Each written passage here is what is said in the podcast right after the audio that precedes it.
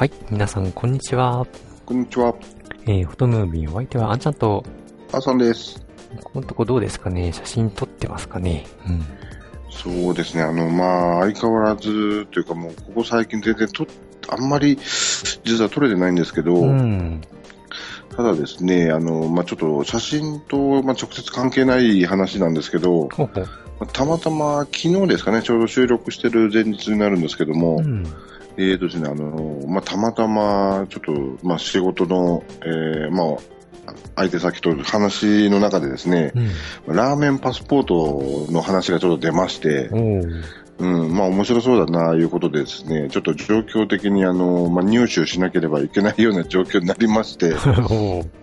で、まあ近くのコンビニでちょっと買ってきたんですけども、ううん、ん。まあ、あの、まあラーメンね、嫌いじゃないから、あの、いいんですけど、うん。ただ見てましたらね、やっぱりいろんなお店のいろんなこうラーメンが載ってたので、うん。うんまあちょっとこれは番組的にはあの、もしかしたら写真の撮り方の参考になるんじゃないかなと。いうことでですね、せっかくちょっと入手したので、まあ、使うのもそうなんですけども、うん。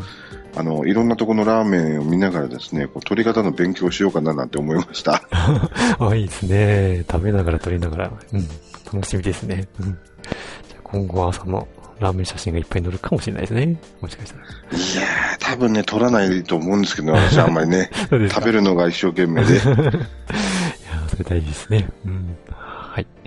ということで、第141回、フォトムービースタートです。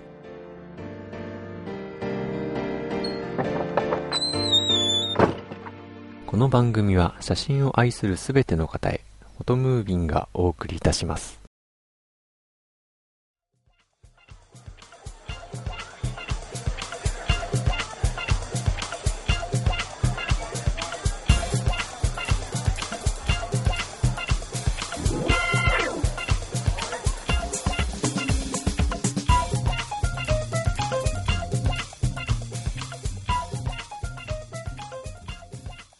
やー、だいぶ、ね、また急に暖かくなってきてね、写真撮り歩くのも非常にいい季節になってきましたけども、えーと、来月のですね、6月1日が写真の日ということで、えーと、いろいろ調べてましたらね、出てきまして、うん。去年もなんかね、これ見た気がしたんですけど、なんか紹介してなかったので、ご紹介したいと思うんですけども、うん。ほいほいほいそのうん。そのね、写真の日なんていうのが、まさかあるとはというのも変ですけどもね、思ったんですけども。うんとですね、公益社団法人日本写真協会っていうところがですね、えーと、1951年に定めたらしいんですね。うん。おーだいぶ歴史があるんですね。そうですよね。うん。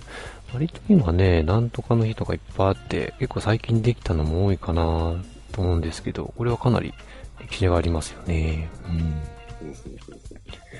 で、ここちょっと紹介しますと、えーと、その、えーとですね、日本写真、ん？日本写真の日制定委員会のメンバーの方で、えーと、梅本貞夫さんっていう方がいらっしゃるらしいんですけども、その方によりなんか制定らされたらしくて、なんかその人が初めて日本人により、うんと写真撮影がなされたとされたため、えー6月1日を写真の日としたらしいんですね。うん。うん。で、まあ、しかし、その後、その点が間違いであることが判明して、本当はなんか9月17年らし、17日らしい、ん？本当は、うん、9月17日だったらしいんですけども、えーと、まあ、定め、一旦定めたこともあり、そのまま6月1日が写真の日になってる。ことらしいんですね。うん。うん。まあ、私もこれ文献見たら、いや、このね、えー説明見ただけなので、うん、細かいことわからないんですけども、うん、やっぱそういうことを、まあ一番写真、最初に撮影されたのを、現地順に作られたみたいですね。うん。なるほど、なるほど。はい。ああれですかね、その当時の写真機ってどんなもんだったんでしょうかね。うん、かなり。どうなんでしょうね。よくあの、なんだろう、こう、映画とかでやってるような、あの、あれですかね、なんだろう、パッてで、みんな、みみんなそのまま動かないというか、あ、うんうんうん。なんか大掛かりになってるみたいな。うん、そう、それ想像しました。なんかずーっと何十分もなんか経ったままね、動かずに撮るってやつですよね。うん。うんそういうやつだったんでしょうかね。で、まあウィキペディアによりますとですね、せ世界にもそういうワールドフォトグラフィーデーっていうのがあるらしくて、まあこれは、うん、まあ、非公式というか、まあ、公式なところはなないみたいなんですけども、それはね、8月19日ということらしいんですね。うん。うん、やっぱりそういう日は世界にもあるんですね。うん。うんなるほど。ちなみにね、私これ、あのーなんだろう、この記事、あのーところを見見てから、うんあの、なんだっけ、カメラの日ってないのかなと思って今ちょっと調べてみたんですけど、なんかね、11月30日が、あの、オートフォーカスカメラの日。おー、ほうほうほう。えーとですね、3月19日が、えーカメラ発明記念日らしいですね。あー、なるほど。あるもんですね。うん。ね結構いろんなのがあるんですね。ですね。あーなかなかカメラの歴史古いですからね。うん。うん。すごいですね。なんかこういう記念日に合わせてなんか企画とかやりたいですけどね。うん。そうですね。ねえ。トークとかなんかしたいところですけれども。今年は、1日って何曜日なのかな？うん。あ、平日ですね。うん。ちょっと平日は難しいかな。うん。うんうんでもその前後になんか企画できるといいんですけどね。そうですねうん。はい。えー、まだちょっと話はすぐ飛びますけども、えー、っと、今月5月31日は、なんか火星が接近するっていうことで、うん、これ天体写真好きの方には、なかなか魅力的なあれなんでしょうかね、やっぱね。火星が接近する言っても、どのぐらい、あれなんでしょうかね。実際、どのぐらいの望遠レンズでうん。まともに撮れるもんなんでしょうかね。どうなんでしょうかね。うんと、一応記事によると、うんと、31日は7528万キロまで再接近すると。全然わかんないですね。どのくらい接近するの話すぎて。そうですね。うん。2003年はなんか5576万キロと。まあ、その時よりはかなりちょっと遠いみたいですけども。うん。うん。えっ、とですね、日没前の、うーんと、東南ですかね、空に昇るらしいですね。うん。え。日没前だとかなりまだ明るいですよね、今ね、この時期に。そうですね。ねえ、なんか撮影はちょっと難しいかもしれないですけども、でもやっぱり、撮る人は撮るんでしょうかね。うん。うん。でも実際見えるんですかね。ねえ、なんか、この記事見る限りは、なんか観測が、あ、望遠鏡を使うと、火星の模様も観測できるというような話らしいですね。う。うんん。うん。非常に興味深いんですけども、ちょっと面白そうですけどね、どうなるのか。うん。なんか撮った方、ちょっと見せてほしいですね、これね。うん。うん。ねえ。はい。そして、で、えっと、今週、先週かな？うん。私の方はですね、えーっと、この時期、新緑をちょっと取りに行こうかなと思ってですね、うん。あの、新潟県の、うんと、秋葉区って新潟市だったかな？新潟市秋葉区ですね。秋葉区にある中野亭美術館のもみじ園に行って参りましてですね。うん。おーいいですね。で、まあ、もみじ園というだけあってですね、秋の紅葉の時期はすごい賑わいでね、あの、新潟フォトウォークさんでもですね、あの、行ったことあると、あるんですけども、うん、非常にですね、素晴らしいもみじが見れるんですけどもね、新緑のこの時期もね、なかなか非常に綺麗でいいですよ。ここはあれですよね。春先桜も綺麗でしたよね。桜もすごい綺麗ですね。う。うんん。うん。で、まあ、その時期、紅葉桜の時期は非常にね、あの、すごい混んで、まあ、撮影もそうですけども、見るのもね、大変なんですけども、この新緑の時期ってやっぱりちょっとシーズンオフみたいな感じのね、で、意外と人が少なくてですね、うん。当日はですね、あの、雨、小雨も、小雨が降ってたこともあってですね、誰もいなくてですね、本当、うん、一人独占状態でですね、もう新緑取り放題でして。おいいですね。またその小雨っていうとこがいいですね。うん。やっぱりこういう、なんですかね、庭園とかですね、うん、なんか、新緑の時期は、紅葉もそうですけどね、うん、ちょっと雨で濡れたりとかしてる日は非常に綺麗でね、取り応えありますよ、きっと。うん。ここ結構中も広いんですよね、確か。すごい広くてですね。で、こう、起伏というか、まあちっちゃい山、山とまでは言わないですけども、うん。庭園とは言いながら、なかなかね、こう、高低差があってですね、うん、非常に入り組んでますんで、うん。いろんなね、ちょっとした山登りですよね。うん、そうです、そうです。うん。なんでね、非常にいろんなバリエーションの写真も撮れますし、うん。歩くのもちょっと大変ですけども、うん。なかなかね、楽しいと思いますよ。うん。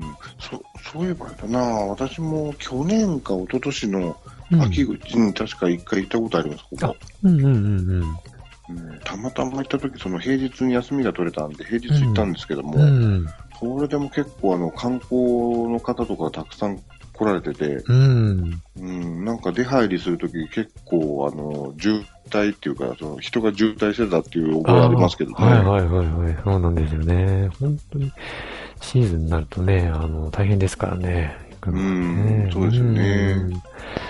紅葉ととか見るよりは人を見るような感じになっちゃってね、なかなか大変ですので。うん、うん、やっぱりこの時期、あ、そう、それで今日もですね、あの、あ、今日もですね、っていうか、今日はあの、実は弥彦の公園の方に行ってきたんですけども、やっぱりこの新緑の時期っていうのはやっぱりあんまり皆さん行かないのか、うん、人少なくてですね、やっぱりこちらも、うん、静かにゆっくり撮影できて、うん、この時期意外と穴場なんで、なんじゃないですかね。こういうもみじ園とかね、庭園とかは。うん。うんうんうん。まあ、確かにね、桜が終わって人だらなくついてっていうような感じだから。うん、そうですね。うん。うん、あんまりこう、新緑を取りに行くっていう感じはないですもんね。見に行くっていうんですかね。うん。うん、そうですね。ないと思うので。うん。割とこの時期、そういうところ穴場なんじゃないかと思うんで、まあ、ロケハン含めてね、方々行ってみるといいんじゃないでしょうかね。うん。うん、なるほど、なるほど。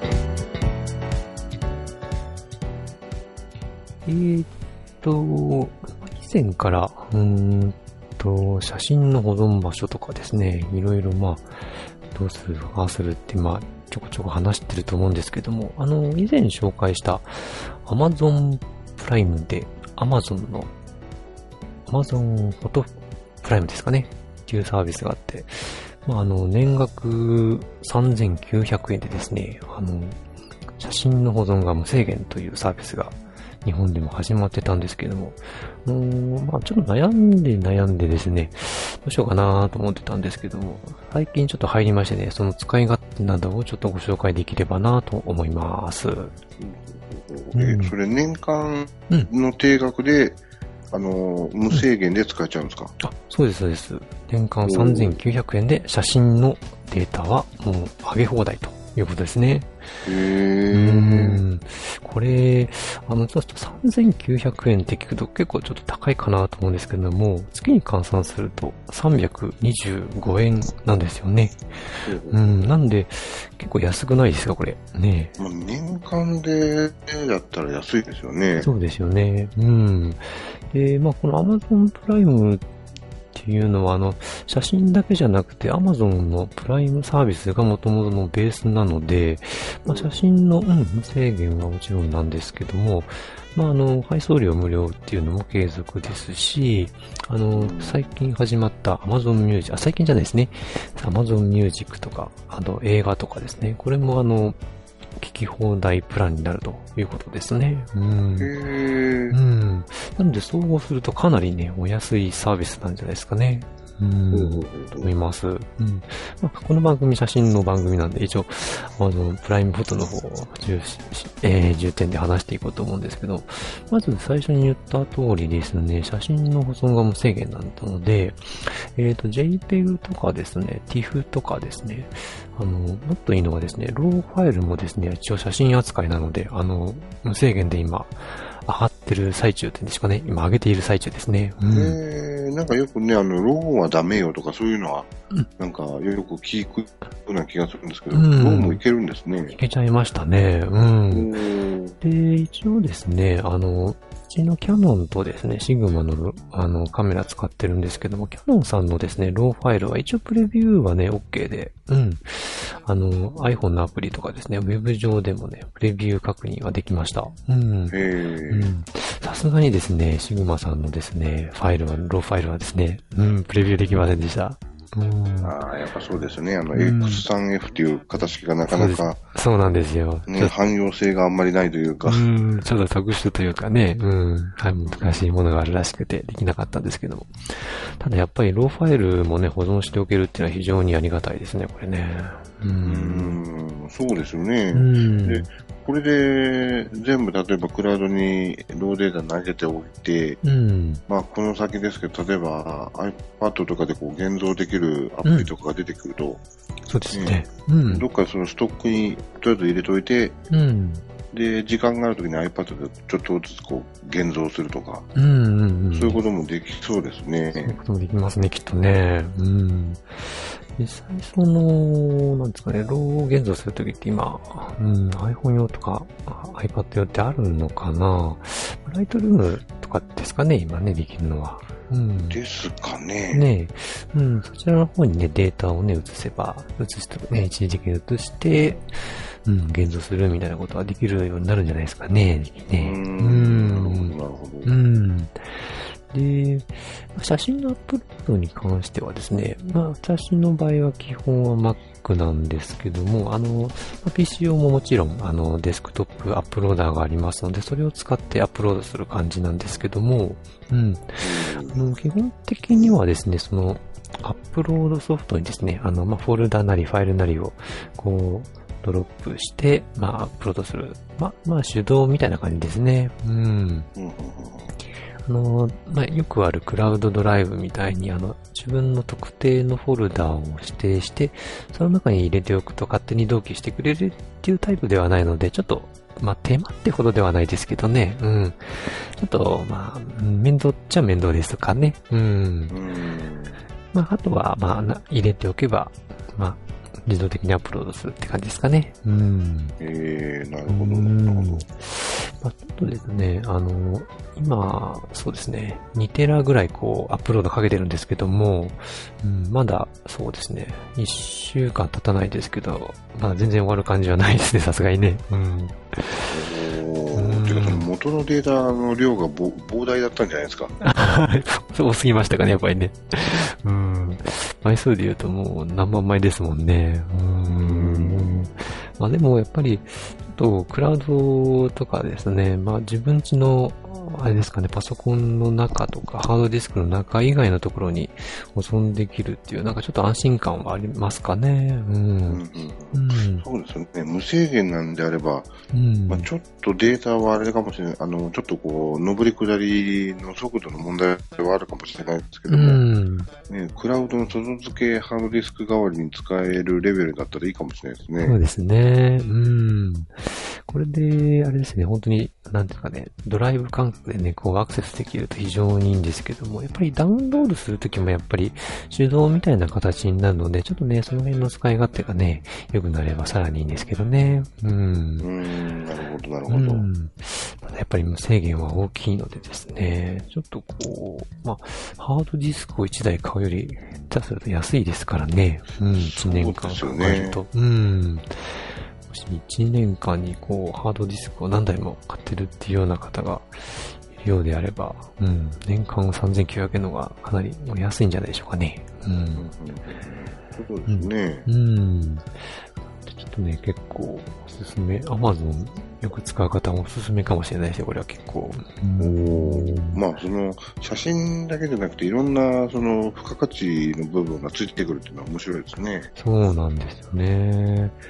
そこの部分も大きいんじゃないでしょうかね。最近はその Amazon Music を利用させてもらって、ちょっと音楽をいろいろ聴いて ますしね。うん。新しい発見もできますし。まあ、ちょっと写真とは関係ないですけどね。うん。写真に合う音楽とかね、うん、なんか探したりしてますけど、面白いですよ。うん。うん。まあ、あとは、そうですね。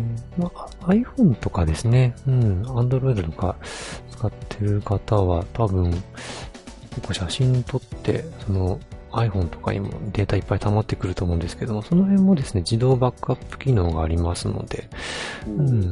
でそれをオンにしておくとですね、あの、アプリを立ち上げた時にもうどんどんどんどん撮ったやつは全部上げてくれますんで、うん、もしね、iPhone とか、うん、なんか壊れちゃって消えちゃったっていう場合でもそういう場合も安心しておけるバックアップ代わりにもなるんじゃないでしょうかね。うん。うん。そういった使い方もできますし、うん。もうちょっとアプリの方がね、もっと使いやすくなるといいんですけども、基本的にはその、アップロードされた写真は、あの、えっ、ー、と、iPhone とかだと、その、なんですかね、時系列っていうんですかね、年代ごとにこう、並んでますし、うん、わかりやすくなってますし、うん。あと、位置情報とかね、そう見れるとさらにいいんですけどね。うん。ああ、うん、そうですね。うん。最近流行りの後、なんですかね、いろんな種類ごとに分けてくれるとか、そこまでの機能はまだまだないのでね、うん。そういうところもブラッシュアップされると、なお、多分ね、多分そういうのすぐできると思うんで、なんか、うん、どんどんどんどん写真を上げておくといいような気がしますよ、これ。うん。うん。ちょっとこう、うん。どっかクラウドサービスないかなと探してる人はちょっとおすすめかもしれないですね。うん、私自身こういうの使ったことないから、うん、なんとも言えないんですけど、まあ、お話を伺うとなんかやっぱり便利そうですね。そうですね。うん。ああいうのはやっぱり上げておくと、まあ通信ね、回線がないといけないっていうのもありますけど、どこでも見たい写真が見えるっていうのは非常に便利ですね。うん。うん。うん。うん。まあ他にもね、あの、写真以外のね、クラウドサービスとかもいろいろありますけども、うん、写真だけに限って言えばこれは非常にお得なんではないでしょうかね。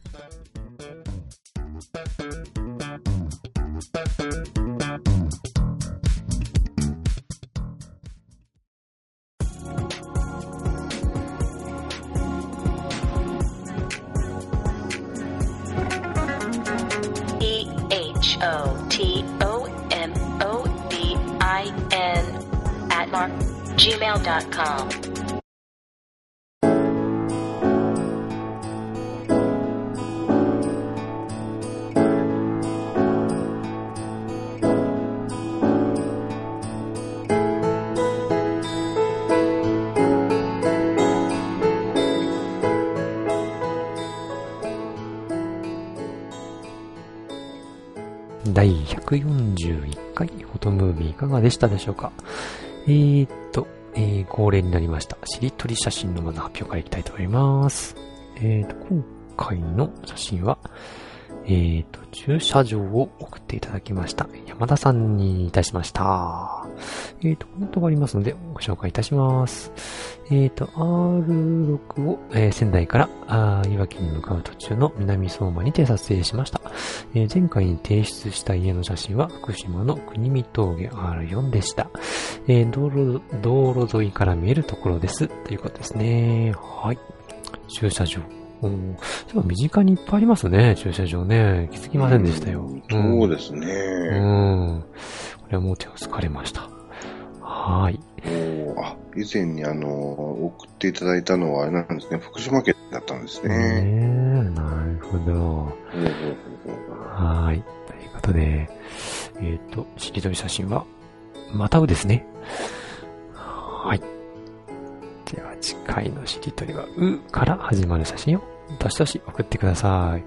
と、インスタグラムと、えー、ツイッターの方はですね、えー、タグがついてますので、えー、と、採用されなかったものを入れますので、えー、そちらのタグを辿ってみてください。はい。というわけで、えー、と、この番組では皆様、皆様からのお便りをお待ちしております。えー、またお題の写真を投稿する指定写真へのコーナーも投稿もお待ちしております。今回のテーマは3つの写真ということで、テーマに沿った写真なら何でも OK です。えー、メールまたはブログのメールフォームからお送りください。インスタグラムの方ではお待ちしております。えー、メールの宛先は、フォトムービンアットマーク gmail.com 通りは、photomovin アットマーク gmail.com です。それではまた次回お会いいたしましょう。お相手はあんちゃんと、またでした。